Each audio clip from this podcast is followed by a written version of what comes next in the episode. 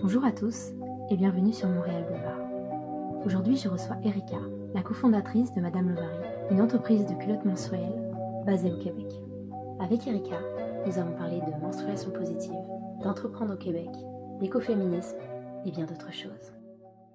Donc, la culotte menstruelle est vraiment là pour euh, venir carrément remplacer tampon Mm. serviette sanitaire ou peut devenir aussi un complément euh, pour les femmes qui utilisent déjà la coupe menstruelle, qui est quand même assez, euh, qui commence à avoir une bonne visibilité, là, qui est quand même bien connue.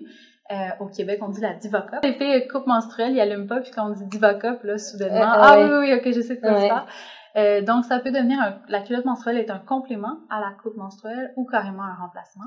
Moi, je fais partie de celles qui n'utilisent que la culotte Mm. menstruelle euh, pour tout mon cycle depuis quatre ans et demi, et ce qui a permis que j'ai généré zéro déchet depuis Mm. quatre ans et demi, et j'ai dépensé aussi zéro dollar Ouais, c'est ça. C'est ça parce que c'est un vrai avantage euh, économique. Tout à fait. Parce que moi, c'est ça en fait. je- J'ai acheté euh, la culotte menstruelle euh, Madame Lovary il y a peut-être un mois que j'ai trouvé dans un magasin à Montréal. Mhm. J'utilisais déjà la cup, euh, les serviettes lavables. Mhm. Mais c'est vrai que c'est un réel avantage du fait que ça reste en place, en fait, le Mhm. fait que ça s'insère dans la, dans la culotte, c'est vraiment euh, super pratique. Mhm. Puis vous avez, en plus, vous avez plusieurs modèles. Exact. On- en fait, on- nous, on- actuellement, on a trois modèles. On a un modèle pour la nuit et on a deux modèles pour le jour. Euh, pour le jour, donc, on parle d'une shorty qui est un peu plus boy short et bikini qui est un peu plus échancré. Euh, ils ont la même fonction avec les inserts et tout ça. On a décidé de miser plutôt sur la variété de taille. Donc, on va du double XS au triple XL Mm. au lieu de se diversifier en couleurs, par exemple, Mm. ou en différents designs euh, pour justement inclure plus de, de femmes dans, dans la possibilité de, Ouais, de ça, la porter. Parce que toutes les femmes sont concernées, on- même si souvent dans la lingerie, des femmes super minces qui sont représentées, ben, en réalité, toutes les femmes en ont besoin. Quoi. Les, Exactement. les corpulences. Et puis, je trouvais ça intéressant parce que quand je suis allée acheter dans un magasin, en fait, euh, on m'a mesuré le tour de taille. C'est vraiment adapté euh, à chaque femme, en fait. On n'achète pas juste euh, simplement, comme dans un magasin quelconque, on va vraiment euh, prendre, faire attention à la personne qui l'achète. Ça, je trouve ça vraiment un bon point. Ouais. Du coup, euh, cette euh, culotte, j'ai lu sur votre site internet qu'elle était, elle avait été designée au Québec, c'est ça? Et elle est fabriquée euh, en Colombie, Oui. à Medellín, c'est ça? Donc euh, Exactement. dans la ville, j'ai vu sur votre site que c'était la ville de la petite culotte, Medellín. Oui, c'est la capitale, disons, euh, du sous-vêtement de la petite culotte en Amérique. Euh, c'est que Medellín, en fait, c'est une ville qui a une panoplie de, euh, de setup, là, je sais pas comment dire en meilleur français, mais de setup de couture de possibilités. de, oui, de possibilités pour créer autant euh, des sous-vêtements que des brassards, en fait, de- des culottes que des brassards. Ils ont donc une expertise au niveau euh, de la confection de sous-vêtements qui est vraiment euh, très, très, très haute, là, très grande. Euh, et ils ont aussi plusieurs choix de tissus euh, variés. C'est vraiment comme un genre de, je dirais, un, une, un, dire une métropole. Cette bout-là. Euh, Mais c'est vrai un panel. euh, un panel ouais. de, de tissus Un qui est vraiment assez vraiment, impressionnant. Mm. Et euh, en fait, euh, dans, du côté personnel aussi, moi, euh, j'ai habité plusieurs années au Mexique. Ouais. Euh, donc, j'ai quitté le Québec assez, assez jeune. Euh, puis, euh, j'ai fait ma vie euh, un peu au Mexique. Ensuite, euh, j'ai découvert la Colombie. Et ça a été un coup de cœur euh, au niveau personnel. Moi, la culture, les gens et tout ça. Donc, ça faisait drôlement mon affaire que, que la Ouais, production soit là.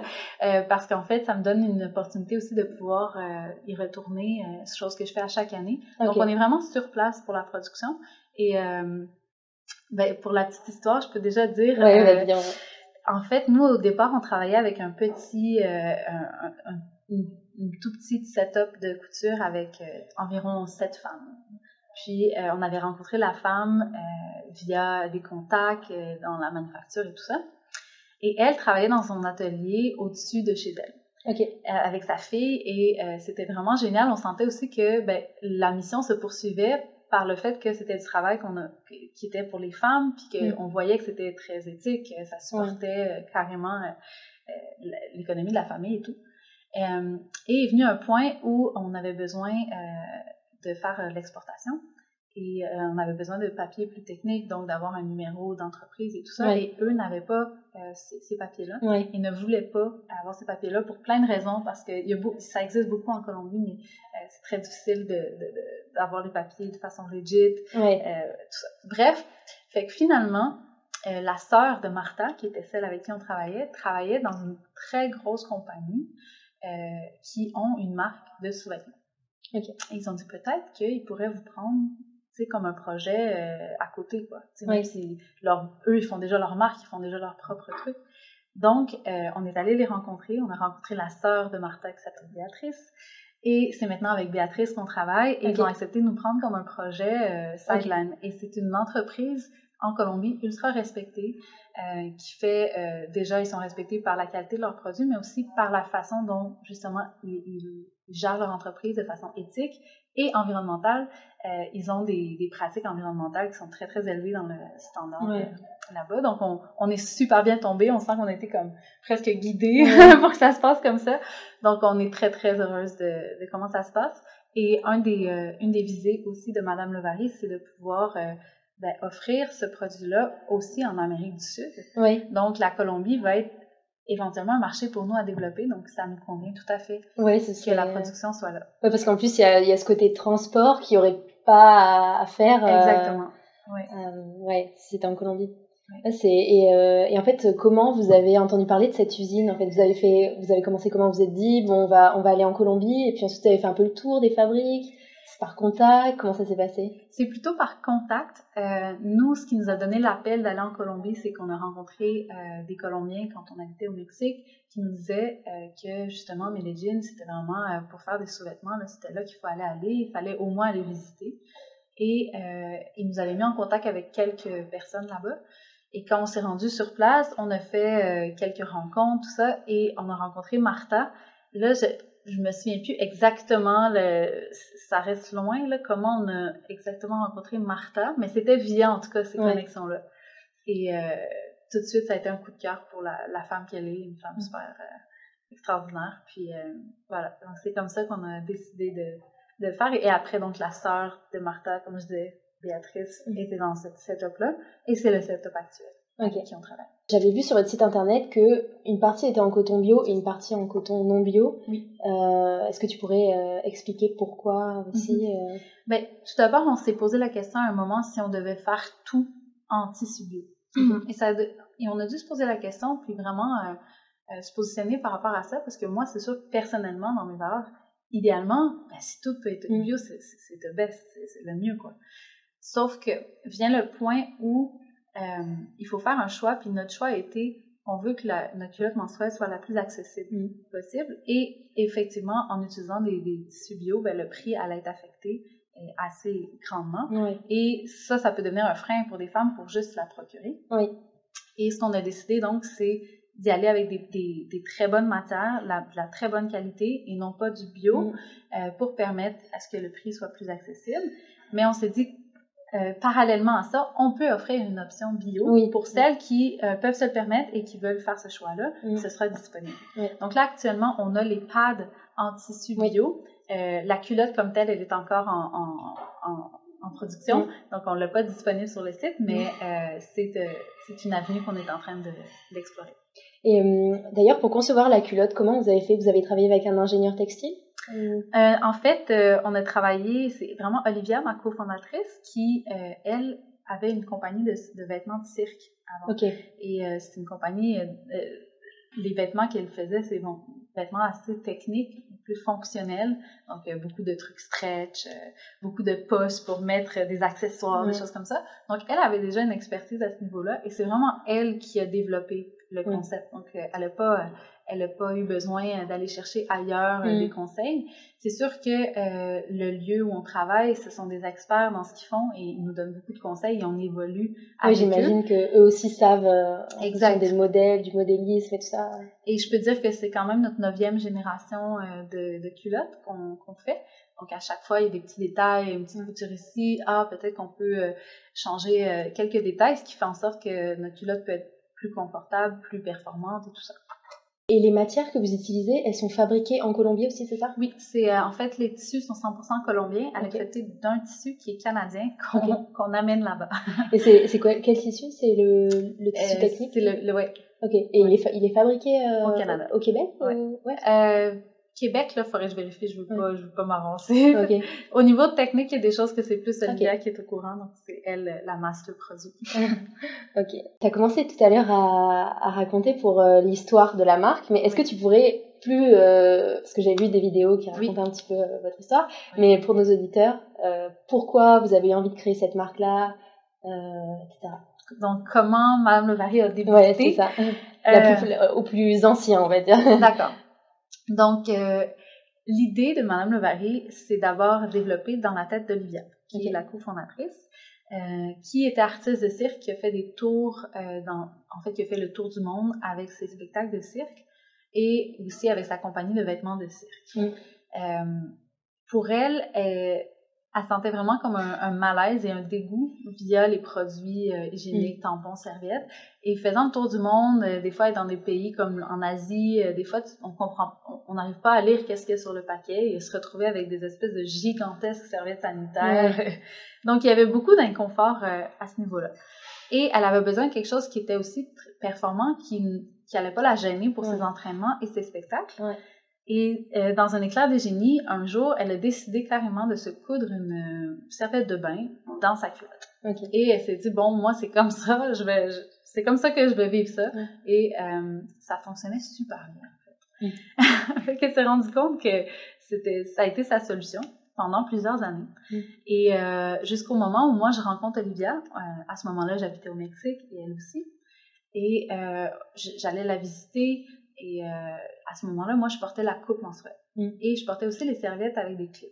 Je trouvais que c'était une, une, bonne option, mais j'avais un peu de soucis avec les serviettes qui se clipent. Ça, je trouvais que ça bougeait. Euh, moi, j'étais prof de yoga euh, aussi, donc j'étais toujours en legging, mm. tout ça. Donc, j'avais toujours aussi un genre de petit inconfort, mais j'étais contente de mes solutions quand même écologiques. Je le faisais pour l'écologie. Et tu étais super déjà en avance parce que c'était en quelle année? Ça, je dirais, ben là, ça, ça, devait faire sept ans. Ouais, parce que moi, enfin, moi, il me semble que j'en ai entendu parler beaucoup plus tard, donc euh, mhm. c'était vraiment euh, quelque chose d'assez rare à ce moment-là ouais, c'était moins connu. Ouais, c'est effectivement. Et donc, euh, à ce moment-là, je vais visiter Olivia. J'apporte pas ma coupe, j'apporte pas mes serviettes parce que j'avais pas prévu avoir mes règles à ce moment-là. Et boum, ça arrive. Et j'étais comme à 4 heures de bus de chez moi. Et là, je lui dis, bon, je suis un peu mal, je ne peux plus utiliser des tampons, des serviettes. Elle dit, ben, moi, je me suis créé une culotte et elle me montre sa culotte. Et là, je, je capote. Je suis comme, mais waouh, et ça marche vraiment. J'étais un peu sceptique, j'avoue, au mm. début. Et j'ai décidé de tester. Et euh, j'ai été tellement comme ravie. ça me, j'étais comme, mais voyons donc, personne n'a pensé à ça. Mm. Puis ça m'a vraiment frappée. Et euh, à partir de cette journée-là, j'ai dit, OK, mais c'est sûr que moi, je vais m'en faire pour moi. Et comme Olivia euh, travaillait déjà avec une, euh, avec une couturière pour des vêtements de cirque et tout ça, euh, ben, j'en ai profité pour travailler avec la couturière pour qu'on puisse faire une, un, un modèle pour moi. et là, en le faisant, euh, on, on, devient un peu, euh, on, on s'excite quoi. On est comme ah, on devrait trouver un tissu encore plus absorbant, plus mince, plus blablabla. Et donc l'idée évolue juste un peu par plaisir. On, on, fait la tournée des, des, des, des, marchands de tissus. On travaille avec la couturière et euh, on crée un modèle vraiment super cool. Et là, je me dis, ben là, j'en veux pour ma soeur, ma cousine, mes amis, tout le monde va en vouloir, c'est sûr que, tu sais. Et donc, je dis, ben, on va en faire plus. Et euh, le tissu qu'on voulait acheter, en fait, euh, le tissu qu'on voulait vraiment, il se vendait juste au rouleau. Et le rouleau, c'était beaucoup de tissu. Donc, on s'est mis à calculer et c'était 400 culottes environ que ça faisait. Et là, on s'est dit, ben, comme pas prévu faire 400 culottes, mais pourquoi pas? Donc, on se lance dans l'aventure. Euh, la première année, sans savoir, euh, pas de business plan, pas d'idée de faire euh, une entreprise avec ça. Non, juste une idée géniale. aider, oui, et vouloir répandre la bonne nouvelle, quoi. C'était, Moi, ça m'avait, je, me disais, mais c'est impossible qu'on est encore aux serviettes. Genre, c'est impossible que je m'assorte porte encore des serviettes, là. Ça, je peux pas savoir ce secret, de pas le partager. Fait que bref, fait que c'est la première année, on a fait 400 culottes. On est rentré au Canada euh, durant l'été. On s'est acheté un van euh, avec un lit dedans, mm. Olivia et moi, et on avait des boîtes de plastique à l'intérieur. On avait 400 culottes dans le van et notre maison au complet, c'était le van. Mm. Et on a fait la tournée des festivals, euh, des foires un peu écolo, euh, des marchés. On était même au Tam Tam sur le Mont-Royal. Je sais pas si tu connais. Mm, euh, oui, j'en ai entendu parler, ouais. Il y a un peu des vendeurs qui se mm. mettent avec l'artisanat. Et nous, on était là avec une enseigne qui disait carrément menstruation positive et zéro déchet. Ouais. et à ce moment-là, le zéro déchet était même pas encore un mouvement connu. C'était vraiment... les gens se demandaient un peu ce qu'ils faisaient là, en fait. Et même si, donc ça a duré tout l'été, on a eu euh, des super belles euh, rencontres, on s'est rendu compte que les femmes étaient comme intriguées. Oui, ça prenait beaucoup de, fallait parler beaucoup puis expliquer, mais les femmes étaient quand même ouvertes pour l'essayer. Et euh, donc c'est comme ça que l'aventure a débuté. Et une fois qu'on a eu écoulé tout notre stock, on a continué de faire notre vie, on est retourné au Mexique, on a voyagé et tout. Et à un certain moment, on s'est dit, pourquoi pas aller en Colombie? Justement sous les conseils de nos mm. amis qui nous disaient que là-bas, il y avait plus de tissus, on s'est dit, on va aller voir si on peut faire quelque chose de bien là-bas. Genre une autre production. On va là-bas et on se rend compte que ben, quand on veut travailler avec des, des, gens, il faut avoir un minimum quand même. Tu peux pas leur demander d'en faire que... Euh, oui, c'est ça, les usines en général. Euh. Mais même là, on travaillait avec un petit setup, ils pouvaient en faire euh, relativement peu, mais ça nous prenait un plus grand investissement pour faire l'achat des mm. tissus et tout ça. Donc, on, on, a décidé de se lancer en sociofinancement. Et c'est là où l'aventure a vraiment commencé. Je dirais l'aventure plus entrepreneuriale. Parce que soudain, euh, on, avait un objectif de 5000 dollars pour notre campagne. Euh, c'était le manque à gagner, en fait, pour pouvoir faire cette deuxième production. Et donc, on a mis les, les culottes en précommande. Et en 40 jours, on a récolté 45 000 dollars de précommande. Oh mon Dieu. Donc là, on s'est dit, OK, là, euh, c'est un autre... Euh, là, c'est là c'est vrai, là, ça commence. Ouais. Donc, je dirais que j'ai jamais... On n'a jamais vraiment décidé ou choisi consciemment que, OK, on va faire une business de petites culottes. C'est plutôt arrivé comme ça, ça. On a été comme guidés à faire ça. Puis euh, maintenant, on est très heureuse de vraiment prendre cette... cette... Moi, je le vois comme c'est une opportunité euh, pour euh, contribuer, en fait. C'est comme si, avec Madame Le Paris, je vois qu'on s'est créé un contexte, un véhicule pour contribuer, autant pour la planète, mais pour la santé des femmes. Oui, c'est ça. Et puis pour le confort aussi. Et pour le confort. Parce que c'est vraiment... Euh, j'ai lu récemment qu'il y a quand même 75% des femmes qui sont insatisfaites de leur protection hygiénique mhm. menstruelle. Ce qui m'étonne pas. Ouais. et pour les raisons justement écologiques, économiques, et pour la santé et pour le confort. Ouais. ça. C'est vraiment, donc, euh, c'est un petit peu euh, la solution, en fait, hein, ce genre de. Euh, c'est ça. Et puis, Madame Lovary, ça vient d'où? Parce qu'en fait, il faut, il faut préciser que ça s'écrit L apostrophe O-V-A-R-Y, oui, pas tout attaché. Oui. En fait, ben, Madame Lovary, ça vient de trois choses. Ça vient de love, mm. your ovary, donc love ovary. Et ça vient aussi avec un petit clin d'œil à Madame de Bovary, qui est, le personnage célèbre de Faubert. Oui, c'est ça. Ce que j'aime beaucoup dans la représentation de vos produits euh, et puis de votre marque, c'est euh, en fait votre logo, c'est une tache d'aquarelle rouge. Mhm.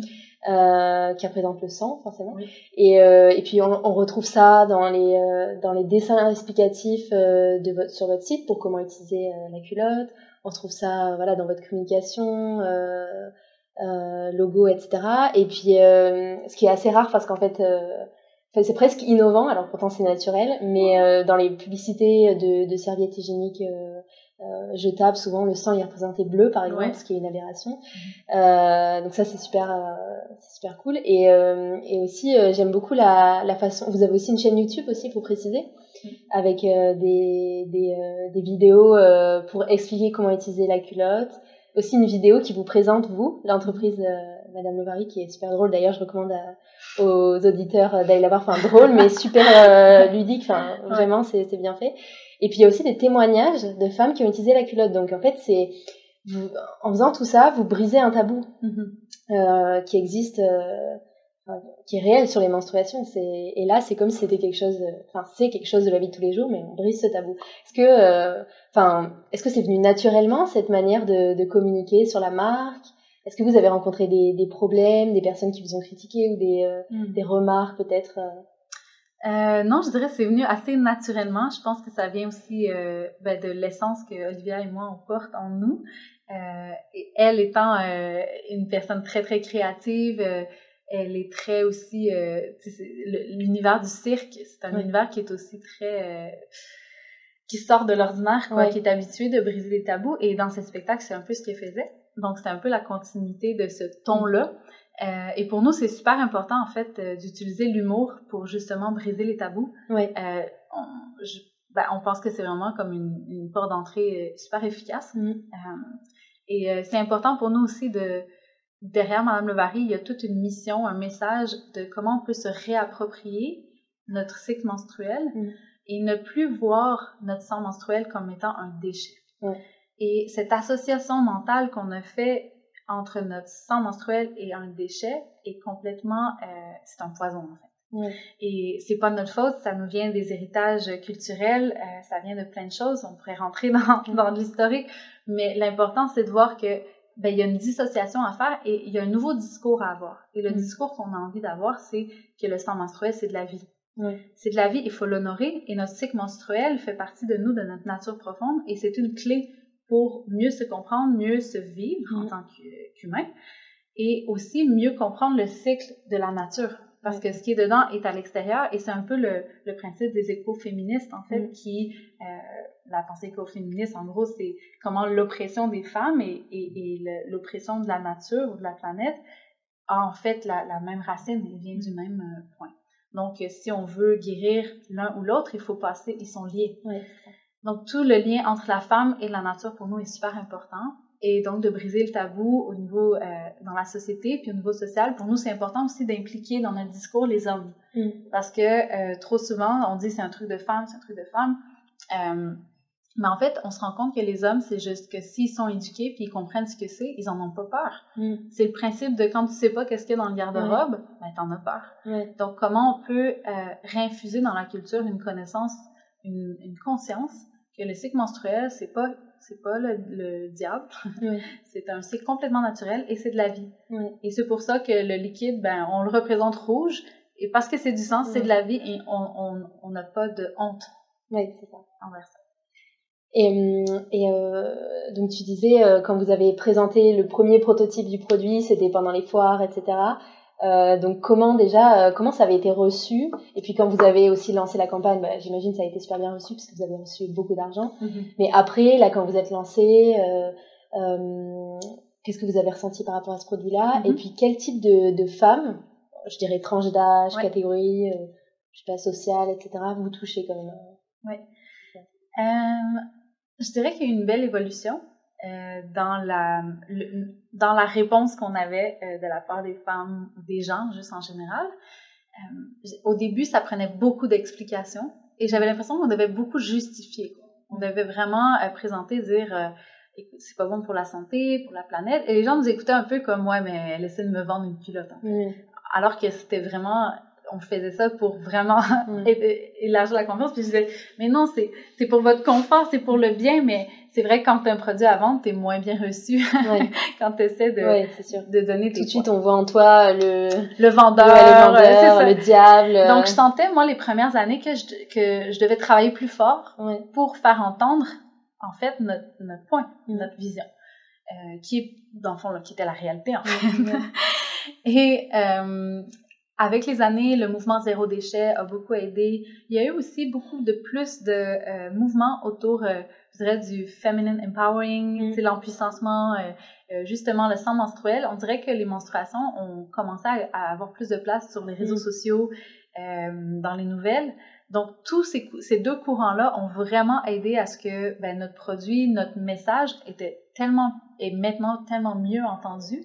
Et ça nous demande beaucoup moins d'efforts parce qu'en fait, les gens se sont déjà éduqués par eux-mêmes via d'autres sources que nous et sont beaucoup plus prêts à euh, adopter la solution euh, de la culotte menstruelle. Ouais. Et, et euh, par exemple, tu dis qu'il y a plusieurs personnes qui avaient l'air un peu sceptiques, etc. Et euh, quelles problématiques, quelles questions vous ont été posées au début par rapport à ça, par exemple? Ben, la première question qui nous pose toujours, c'est Hey, mais ça marche-tu vraiment? Et cette question me fait toujours rire. Euh, souvent, ma réponse, c'est ben là, on serait pas ici. Puis honnêtement, si ça marcherait pas, je serais pas ici en train de vendre des culottes menstruelles parce que moi, c'est pas ça que j'avais prévu comme carrière dans ma vie. Quand j'étais jeune, je disais pas, je vais faire des culottes menstruelles. J'avais un autre plan complètement et euh, si je suis ici maintenant et j'y crois fermement, c'est parce que ça marche. Euh, et euh, bon, ma réponse paraîtrait un peu plus terre à terre, c'est de dire, ben, vous pouvez l'essayer, vous allez le voir par vous-même. Et il y a quand même plus de 7000, 7000 femmes actuellement qui portent la culotte Madame Bovary. Donc, ça nous permet d'avoir une assise beaucoup plus grande pour dire, ben, oui, la preuve, ça marche. ça marche. oui. je dirais peut-être aussi une autre, une autre réaction ou, question qu'on a, c'est, je parlais tantôt du tabou, puis un peu la déconnexion qu'on avait avec notre sang menstruel. Puis c'est comme si les femmes, on, associé le sang menstruel à quelque chose de, de souillé, mm. quelque chose de, de, de mauvais. Quoi. Il y a vraiment une négativité. Et donc les femmes ont peut-être une réticence avec le fait d'être en contact et de devoir laver. Oui. Euh, parce qu'on a été habitué de juste euh, ne jeter, à peine le voir, le jeter. Si on parle de tampons, euh, on peut à peine, si ça se trouve, on le voit jamais. Ouais. les serviettes, whoop, tu le roules vite dans la poubelle. Donc, il y a cette espèce de d'habitude de jeter et de ne pas être en contact avec le sang, qui là, nous, ben, on propose une autre avenue, mais qui va nécessairement te demander de te reconnecter avec cette partie-là de toi et, et de, de le sentir, de le laver, de, de, de d'y toucher, quoi. Donc, il y a cette réticence-là euh, que je perçois chez certaines personnes, mais de plus en plus, je pense que les femmes le voient comme euh, plutôt euh, une belle occasion de mm. se reconnecter avec leur corps. Oui, c'est ça. J'ai vu que vous étiez euh, distribué donc en Amérique du Nord, oui. euh, mais aussi en Europe. Mhm. Euh, du coup, comment ça marche Ça représente quoi comme euh, sur votre sur le total de vos commandes les, les achats en Europe? C'est une bonne question. Ça fluctue beaucoup. Oui. Euh, là, j'ai pas de chiffres concrets pour toi aujourd'hui. Okay. mais non, mais éventuellement, je pourrais t'envoyer si tu veux. Mais tu vois, pour le sociofinancement, on a eu une bonne majorité okay. européenne, donc plus que 50 50 des commandes venaient de l'Europe. Et de quel pays pour savoir euh? Ben, l'Europe franco. Donc, euh, France en majorité. Euh, Belgique, Luxembourg. OK. D'accord. Et actuellement, je dirais que c'est sûr qu'on est plus forte au Québec parce que c'est ici qu'on est installé et c'est ici que la plupart de, de nos actions sont. donc, c'est sûr qu'on a plus de ventes au Québec, mais la France représente quand même un beau marché pour, pour nous. Est-ce que vous avez des points de vente en Europe? En Europe, non, non, non, juste au Québec, en fait, on est, on est à 18 points de vente actuellement. Oui, moi, j'étais dans un point de vente, euh, je sais plus comment s'appelle le magasin, mais c'est ça dans Hochelaga. sur la... Terrassois Oui, c'est ça, ouais. Puis j'ai vu que vous faisiez aussi euh, les, euh, les. Vous avez fait un festival de créateurs il n'y a pas oui, longtemps On fait euh, différentes foires, événements, parce qu'en fait, euh, on se rend compte que ben, le fait d'acheter en ligne, je pense que c'est de plus en plus répandu, puis les gens sont, sont, sont habitués d'acheter en ligne, mais c'est vrai qu'un produit comme une culotte menstruelle, euh, quelque chose que tu veux comme voir un peu la qualité, c'est difficile en ligne de, de juger de la qualité. Mm. Des fois, ça arrive, puis c'est un petit tissu euh, cheap. Euh, Donc, nous, on est très fiers de pouvoir aller dans les foires, puis montrer, dire aux femmes, regardez comment ça marche, puis comme ça demande beaucoup d'explications. Oui, c'est ça, ça permet d'expliquer. ça permet d'expliquer. Exactement. Donc, on adore faire des foires. On fait, justement, dans Hochelaga, c'était la foire, je me souviens plus, la Grande Fabrique. Ah oui, c'est ça. On fait, ce week-end, on a fait le festival vegan. Le week-end d'avant, la foire Écosphère mm. Montréal. on va faire le festival Zéro Déchet, sans aucun doute. donc, on a plusieurs foires. On essaie de rester assez active en, en, live. Ouais. Et hum, après, hum, en ce qui concerne la création de la marque, euh, Est-ce que vous avez rencontré des difficultés? Parce que je ne sais pas du tout comment ça se passe pour créer euh, une entreprise au Québec. Euh, ouais. Est-ce que vous avez des difficultés? Est-ce que ça a été compliqué? Est-ce que mais c'est toujours euh, quand c'est la première fois que tu fais quelque chose, c'est sûr que c'est toujours euh, ardu l'administration. Euh, je pense que dans les deux cas, Olivia et moi, c'était pas du tout notre force. Mm. Euh, c'est pas quelque chose que non plus qu'on aimait faire. Donc, mm. ça, devient Il y a beaucoup d'administratifs, j'imagine. Oui, pour incorporer, mais honnêtement, au Québec, je pense que si on compare avec euh, d'autres pays, j'ai entendu parler qu'en France, c'était beaucoup plus compliqué. Oui, je pense que c'est ça. Au Québec, ça a la euh, réputation que c'est plus simple. Oui. De, de puis il y a quand même un mouvement euh, qui encourage euh, les entrepreneurs ici. Mm. L'entrepreneuriat est devenu assez sexy, j'ai envie de dire, au Québec. Et il y a plusieurs organismes, genre PME Montréal, Montréal Inc., c'est des organismes qui, en fait, supportent les entrepreneurs avec des coachings gratuits, des suivis. Et ça, ça nous a grandement aidé pour, justement, des trucs administratifs ou des fois un conseil par-ci, par-là. Parce que c'est vrai que quand tu deviens entrepreneur, puis surtout quand euh, ton entreprise a du succès rapidement, après, il y a beaucoup de, de, gens qui viennent un peu se racoler au projet pour euh, offrir conseils, blabla, ou des deals. Puis, euh, ben, moi, je me sentais un peu à la maternelle, euh, comme je j'avais besoin d'être plus conseillée. Donc, c'est là où les organismes externes peuvent vraiment aider pour ça, parce que tu peux réellement leur faire confiance. Ça, ouais c'est bon à savoir. Et créer une entreprise en tant que femme, est-ce que est-ce que pour toi ça n'a rien changé ou est-ce que tu as senti qu'il y avait des choses plus compliquées à faire ou un peu qu'on vous disait euh, fais attention mhm. J'ai jamais senti que le fait que je sois une femme euh, me bloquait in any way dans ma business. Et euh, je suis tellement, j'ai grateful, mais plein de gratitude pour toutes les femmes qui ont marché avant nous, qui me permettent de pouvoir vivre cette aventure-là sans embûche, puis justement en me sentant égalitaire. Euh, je pense qu'on le doit à, notre lignée de femmes qui a beaucoup travaillé pour ça. Ouais, c'est bon à savoir. Combien de temps concrètement ça vous a pris entre euh, euh, l'idée de se dire bon je sais qu'il y a eu la période où vous l'avez fait vous avez fait un peu vous-même les culottes etc mais à partir du moment où vous avez dit voilà on fait on, dessine le modèle on fait fabriquer en usine on le et on le vend. Combien de temps à peu près? Ben je dirais deux ans. Un an. Un an et demi un an et demi, on Ça allait quand même vite. Oui, oui, tout à fait. Parce que tu as grandi dans un environnement engagé, euh, sensible à l'écologie, euh, au respect de la nature, etc. Euh, je dirais que ma famille, si je regarde ma famille directe, oui, c'est, je suis dans une famille qui est assez consciente, bien manger, au niveau de la consommation, l'écologie, oui, relativement, c'est sûr que c'était pas du zéro déchet, là, on mm. s'entend, là, mais euh, j'ai été sensibilisée assez jeune. Mais je pense que là où j'ai eu mes éclairs de conscience vraiment plus radicales, euh, que ce soit pour, euh, ben, j'ai eu un moment où j'ai cessé de manger de la viande complètement. Mm. Je recommence à en manger un petit peu, mais c'est très, très peu, quoi. Ouais.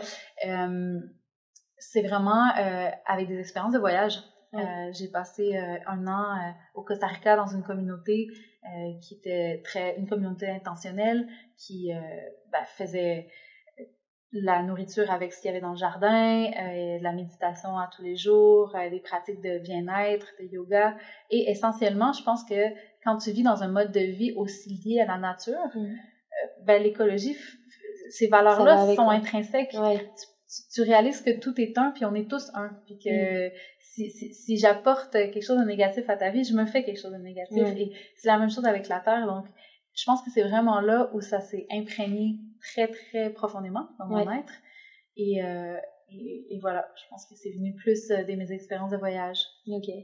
Est-ce qu'il y a d'autres initiatives aussi euh, dont tu aimerais nous parler Peut-être, je sais pas, engagé, éco-responsable, que tu pratiques dans la vie de tous les jours dans ton mode de vie, est-ce que ton mode de vie aussi est zéro déchet? Est-ce que tu peux donner peut-être des conseils à nos auditeurs? Ah, J'adore. Euh, en fait, euh, le meilleur terme, je ne suis pas 100% zéro déchet. Euh, J'aime bien euh, Mélissa de la Fontaine qui a écrit euh, son livre Tendre vers le zéro déchet. Okay. Donc, j'aime bien le tendre parce que c'est facile aussi de rentrer dans des ben, d'essayer de trop faire tout en même temps, puis finalement de, de, de, se, casser la tête, à mm. dire ah non, j'en fais pas assez, tout mm. ça. Puis euh, il y a de plus en plus le terme éco-anxiété là qui, qui vient. Euh, donc pour pas rentrer là-dedans, euh, moi je ce qui m'aide le plus en fait dans ma vie de tous les jours, c'est la méditation. Mm. je pense que c'est des pratiques de bien me connaître. Donc tous les outils qui peuvent me permettre de mieux me connaître moi, comment je fonctionne, qu'est-ce qui, comment mieux m'équilibrer en fait pour devenir cet être équilibré-là et donc prendre les meilleures décisions, euh, autant des décisions d'achat, des décisions euh, pour, la, pour la business, mm. euh, des décisions de, de vie juste. Mm. donc je dirais que mon engagement est beaucoup sur rester balancé dans mon être. Et oui, effectivement, si on regarde ce que je génère comme poubelle en un mois, c'est vraiment pas beaucoup. Je mm. sors ma poubelle si je la sors une fois par mois, c'est que j'ai pas mal consommé. Euh, donc, euh, sinon, d'autres pratiques que je pourrais dire. Euh, la pratique de rester aussi à l'écoute, je mm. pense. de rester à l'écoute, de rester ouvert d'esprit. Mais c'est avant tout un travail intérieur. C'est il y a une personne qui, je sais que c'est pas sexy à dire, puis c'est plate à dire presque, mais tout ce qu'on travaille à l'intérieur se reflète à l'extérieur. Ça, c'est une croyance que, que j'ai profondément. Et donc, plus je vais investir du temps pour parfaire mon intérieur, puis être en fait aligné avec mes valeurs, puis être fier de qui je suis, et d'être balancé, ben mieux je vais agir dans le monde en cohérence avec la nature. Puis c'est sûr que mon lien à la nature est grand, donc euh, j'ai besoin de sortir de la ville, j'ai besoin mm. d'aller me replonger. Euh, c'est facile d'oublier, on, des fois on rentre dans des tourbillons, donc c'est euh, de, se ramener dans notre essence, puis de, de s'apporter de la compassion aussi quand on, mm. quand on est peut-être un peu désillusionné, euh, pour pas rentrer justement dans le phénomène d'éco-anxiété qui, selon moi, n'est pas, pas mm. ben, c'est pas mieux en fait si on essaie de trop en faire. Euh, oui, puis il y a, y a, beaucoup ce phénomène de, en termes d'écologie, bah voilà, il y, y, a une conscience qui s'est créée parce que c'est vraiment urgent dans le monde, etc. Euh, la protection de la planète, euh, le fait de générer moins de, moins de déchets. Puis il y a aussi euh, beaucoup de... On, on, crée de la culpabilité aux gens mm. de ce qu'ils font pas, mais en fait, il faudrait plutôt se dire, même ce que je fais, même si c'est pas beaucoup, même tous les gestes que je fais sont positifs plutôt que de dire ce que je fais pas c'est négatif. Mm-hmm. Tout à fait. Mais on peut l'appliquer dans tout en fait. Et toi, tu, tu viens de Montréal ou tu viens plutôt de... Je viens de... En fait, j'ai grandi à Bois-des-Filions, qui est un petit village ben, qui est rendu maintenant presque une ville. Euh, il m'aimerait pas d'enfant. Bref, j'ai grandi à Bonnet-Filion, qui est, euh, qui est un suburb, une, une banlieue mm. de, de Montréal. Ok. Euh, j'ai été à l'école secondaire. Euh, c'est sur la rive nord, en fait, de Montréal. Parce que déjà, faut, faut, faut savoir que Montréal, euh, c'est quand même une ville qui est proche de la nature, quand même. Mm. Même si c'est une grande ville, on prend la voiture en une demi-heure quasiment, on est, mm-hmm. on est en pleine nature, on peut faire des randonnées, tout ça.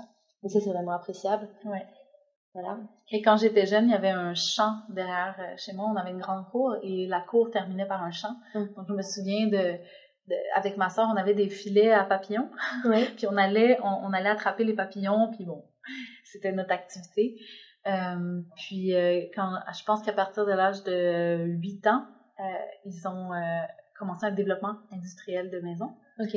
Et là, maintenant, euh, quand, à partir de ce moment-là, il y a eu des maisons qui ont poussé, plus de champs, et ma cour euh, s'est restreint à, à la cour. à la cour, quoi. Puis euh, ça, je me souviens que ça m'a quand même frappé comme, comme enfant de, de ne plus avoir accès à cette nature-là, mm. si proche. ça a été quand même un choc. Ouais, comme une privation, en fait. Pourquoi on fait ça? Comprends. Mm. J'ai vu aussi euh, récemment sur votre page Facebook que vous aviez participé au sommet du leadership conscient à Montréal. Oui. Et que vous aviez, vous étiez intervenu dans la section euh, euh, sur les femmes. Oui. Pour les femmes. C'était sur quel sujet et... ben, En fait, le sujet, c'était le leadership conscient au féminin. Et en fait, on était trois entrepreneurs dans différents domaines qui juste partageaient notre expérience sur qu'est-ce que ça veut dire en 2019 maintenant euh, d'être une leader au féminin et d'être consciente? Mm. C'est quand même une grosse question, assez vaste. Euh, en résumé, je dirais que moi, comment je, je perçois ce, ce mouvement-là, euh, ça revient un peu à ce qu'on disait tout à l'heure, c'est que il y a définitivement une crise écologique à l'œuvre en ce moment. Donc, d'un côté, la planète, les ressources crient, mm. Et d'un autre côté, on voit que on rentre dans la fin d'un système capitaliste qui a été porté beaucoup par le patriarcat, mm. par la consommation, extirper les ressources. Donc, il y a quelque chose où les valeurs du féminin mm. euh, reprennent, remontent à la surface mm.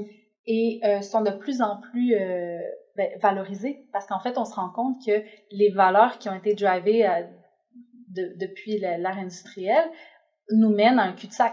en gros, en gros, c'est ça. Donc, on a d'un côté la planète qui, qui crie et de l'autre côté un système qui est en défaillance et des, des valeurs féminines parce que, en fait, je fais attention avec mes mots pour pas juste associer aux femmes parce que euh, ces valeurs-là peuvent autant être euh, embodied, peuvent être mm. autant être incarnées par des hommes. Mm. Après, c'est, on, donc on parle des valeurs de collaboration, de compassion, euh, d'écoute, d'humilité. De, de aussi des, des valeurs qui vont se traduire dans les euh, entreprises comme étant euh, people, profit, planet, d'être sur le même pied euh, mm. Donc, euh, c'est un peu ça qu'on a discuté. Et pour moi, ça ramène encore à l'écoféminisme, mm. de dire, OK, ben, on est rendu là où j'ai une quote, ça vient du livre The Athena Doctrine, et ça dit How women and men who think like them will rule the future. Oui. Donc, c'est un peu ça, euh, je pense, vers quoi on s'en va. Mm. Et euh, ben, pour moi, je trouve ça important de, de, de le nommer puis de commencer à voir, OK, ça ressemble à quoi un leadership au féminin conscient? Et comment c'est pas juste les femmes qui peuvent l'incarner, mais c'est aussi les hommes. Oui, c'est c'est euh, c'est super intéressant. ça fait réfléchir, même Ouais. si voilà, moi je baigne un peu dans ce milieu-là, je, je me renseigne beaucoup, tout ça. C'est toujours intéressant d'entendre des avis comme ça. Mm-hmm. Euh, quel, euh, quel projet futur pour euh, Madame Lovary euh, Vers où Ouais, beaucoup de. Ouais. Euh, ben, en fait, euh, Madame Levary, c'est plus qu'un sous-vêtement. Pour nous, c'est vraiment une mission aussi sociale, éducative, Mm. qui va passer par l'éducation. On a d'abord le projet d'offrir du contenu éducatif pour les ados, Mm. parce que autant femmes que hommes, parce qu'on a la conviction que ben, si on les, on les instruit assez euh, jeunes à des pratiques écologiques, puis qu'on leur explique comment fonctionne leur cycle menstruel, ben, c'est un cadeau qu'on leur fait pour... euh, tu vois, moi, c'est quelque chose que ma mère me dit, mais j'aurais tellement aimé savoir ça. J'ai- J'ai struggle toute ma vie, puis... Donc, on a cette portion-là plus éducative. Après, euh, on s'implique aussi euh, au niveau euh, politique en ce moment avec la campagne hashtag sans déchets, sans Ok. S-A-N-G. Ah oui, c'est vrai que je l'ai vu sur votre site, ça. Et ça, en fait, euh, notre but, c'est d'encourager les municipalités à subventionner les produits d'hygiène féminine réutilisables Mhm. euh, pour que les femmes, en fait, ça permette un accès beaucoup plus facile au niveau économique de, de- de s'équiper.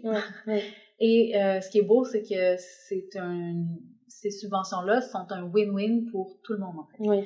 Parce que les municipalités, en choisissant de rembourser la femme qui a acheté, disons, euh, rembourse la femme euh, 50-100 dollars, ben, c'est- très bien investi pour la municipalité de donner à la femme parce que c'est des sous qu'ils n'auront pas à dépenser pour euh, payer les sites d'enfouissement qui sont de plus en plus chers parce qu'ils sont de plus en plus remplis au Ouais. Québec. Donc, il y a- même une équation économique super importante à faire et qu'on peut, euh, qu'il suffit de, de, de, de faire passer la nouvelle puis que quelqu'un un peu prenne, ça comme son cheval de Mm. bataille. Et Mme Levary a décidé de prendre ce chemin euh, pour, euh, pour justement encourager le mouvement Mm. des subventions qui va être un win-win pour tout le monde. Ouais, et puis je pense que même euh, sur le, plus sur le long terme, ce, genre- le, ce genre de subvention, ça fait que comme comme les produits jetables sont toxiques quand même pour la santé, pour l'environnement, Il y a des coûts de santé aussi ouais, qui sont liés à ça. Il y a des coûts de santé qui sont générés en fait. c'est clair. Donc, c'est vraiment, comme je disais, le- le le win-win. Il y a pas, en fait, il n'y a, pas de- y a pas de point négatif. Non, c'est ça. Il faut juste le faire. C'est un investissement au départ, mais en fait sur le long terme, c'est gagnant quoi. Et euh, une, autre, euh, une autre chose qu'on fait, euh, qu'on va commencer à faire plus seguido, j'ai de l'espagnol dans Plus tard, plus tard. Euh, de- ben, plus récurrent. Ah oui, ok. C'est les tables, en fait, on fait des tables rondes euh, en invitant des expertes euh, sur différents sujets qui Mm. touchent euh, la santé du cycle menstruel, mais qui peut, on, on peut aller dans plein de directions et on invite gratuitement les femmes à... Parce qu'on se rend compte, en fait, que quand les femmes viennent à nous pour acheter un sous-vêtement, ils viennent avec des questions. Mm. Puis c'est comme si, j'ai l'impression pour certaines, c'est la première fois de leur vie qu'ils sentent qu'ils qu'ils ont une tribune, ils ont, ils ont de la place pour parler de, leur, de leurs inquiétudes, de leurs problèmes, de Mm. leurs mots. Et ça leur, juste d'en parler, ça fait un bien fou. Mm. Donc, de pouvoir euh, organiser des espaces, des événements dans lesquels on en parle, euh, sans tabou, sans, sans gêne, euh, sans baisser le ton, c'est de ça qu'on parle, ça, ça a des portées très grandes sur le healing du féminin, sur la guérison Mm. du féminin en général. Donc ça, c'est notre vision aussi. Ouais, c'est euh, c'est beaucoup de super beaux projets. Mm-hmm. Euh, J'allais demander si t'as un message à faire passer à nos auditeurs, mais Ouais. je sais pas si t'as un message supplémentaire parce que t'en as fait beaucoup passer ouais, déjà. J'en ai... T'es pas obligé de la mettre. hein. Moi, c'est toujours... Euh, moi, ma conviction profonde, puis ce qui fait que je me lève le matin, puis que je vais faire ce que je vais faire, c'est que... C'est que, dans le fond, toute la, la réponse à toutes les questions puis à tous les problèmes, c'est de l'amour. Mm. Ça, c'est ma conviction profonde. Puis, si on peut réinfuser un contexte amoureux avec notre cycle de femme, en vivant notre, notre, notre féminité ou en tout cas notre cycle menstruel avec plus d'amour, c'est aussi une clé pour avoir plus d'amour pour la nature, pour l'excès de la nature. Et pour moi, ça, c'est la vraie médecine mm. dont le monde a besoin. Mm. Ouais, c'est tout simple, mais hein, finalement, c'est la solution à beaucoup de choses. C'est l'amour, c'est l'amour. et euh, enfin, est-ce que il euh, y a une personne qui t'inspire, euh, que ce soit connue, non connue, fictive, non fictive? Ah, mais il y en a trop. Il y a trop de gens qui m'inspirent. Les gens m'inspirent chaque jour.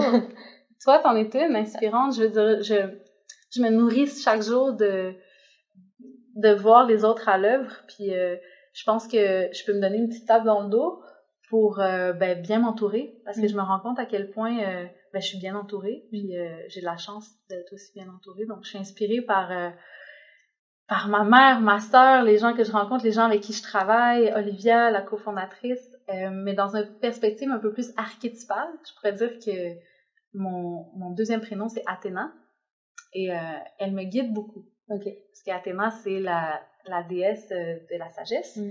mais c'est aussi au niveau de la civilité. Il y a quelque chose à voir avec la civilisation. Mm. Et euh, ben, c'est un peu euh, ce pourquoi je fais le travail que je fais aussi, de, de m'impliquer dans, dans le monde de, de, la société. Ok. Ben, est-ce que tu aurais quelque chose à rajouter bah, en tout cas, c'était super intéressant. Merci beaucoup, Erika, de nous avoir, enfin, de m'avoir reçu sur ce podcast. D'autant plus que c'est mon premier interview pour ce podcast. Ah, bravo! Donc euh, voilà, c'était vraiment euh, super intéressant. J'espère que ça plaira à nos auditeurs. Merci. Merci. Merci à Erika pour cette interview passionnante et inspirante. Si cet épisode vous a plu, n'hésitez pas à mettre un petit commentaire sur la plateforme de votre choix. À bientôt!